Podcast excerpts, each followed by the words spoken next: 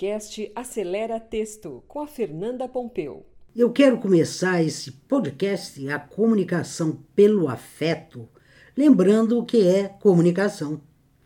Essa palavra significa tornar comum, tornar uma ideia coletiva.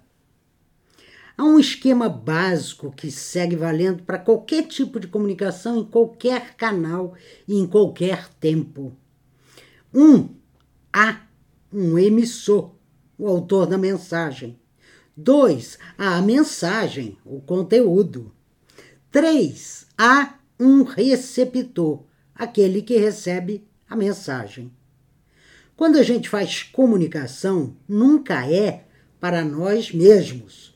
Eu comunico algo para um outro, para um outro, que não sou eu.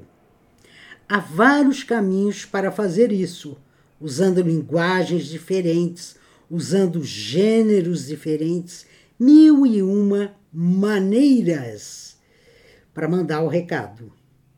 Sai da minha cabeça para chegar na cabeça de outra pessoa.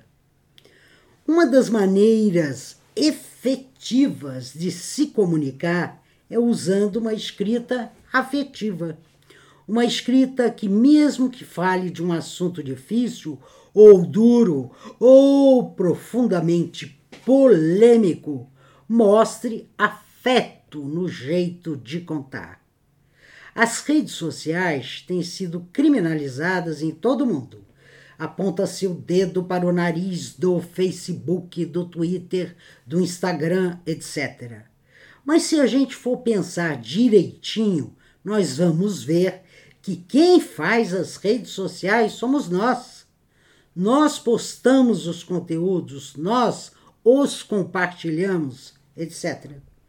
Então, virar a maré da rede do ódio, da baixaria, está nas nossas mãos também.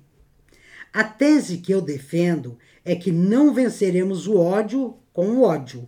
Não venceremos a cultura do cancelamento com cancelamentos. Se a gente jogar na mesma moeda dos detratores, a gente não consegue mudar nada. Daí a proposta é positivarmos as redes sociais, aumentar sua qualidade, lutar para que elas representem o melhor delas mesmas, espaço de troca, de relacionamentos, não de brigas, xingamentos, ofensas. No fundo, está faltando afetividade dos autores de postagens, dos emissores, enfim, dos postadores.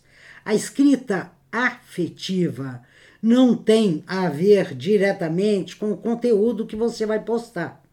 Ela tem a ver diretamente com o tom que você vai usar. Esse tom extrapola a postagem e se derrama para os comentários. É deletério desautorizar um comentarista ou se colocar na defensiva, tipo, não concorda comigo, é meu inimigo, e coisas do gênero.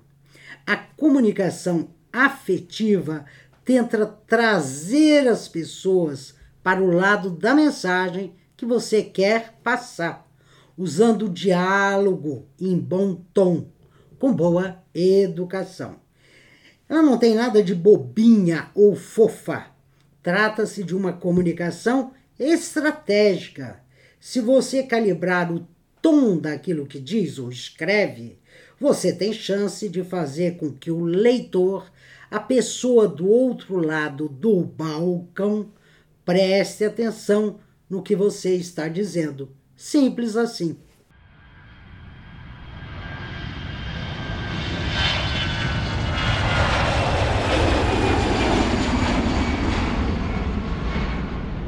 Podcast Acelera Texto com a Fernanda Pompeu. Até o próximo episódio.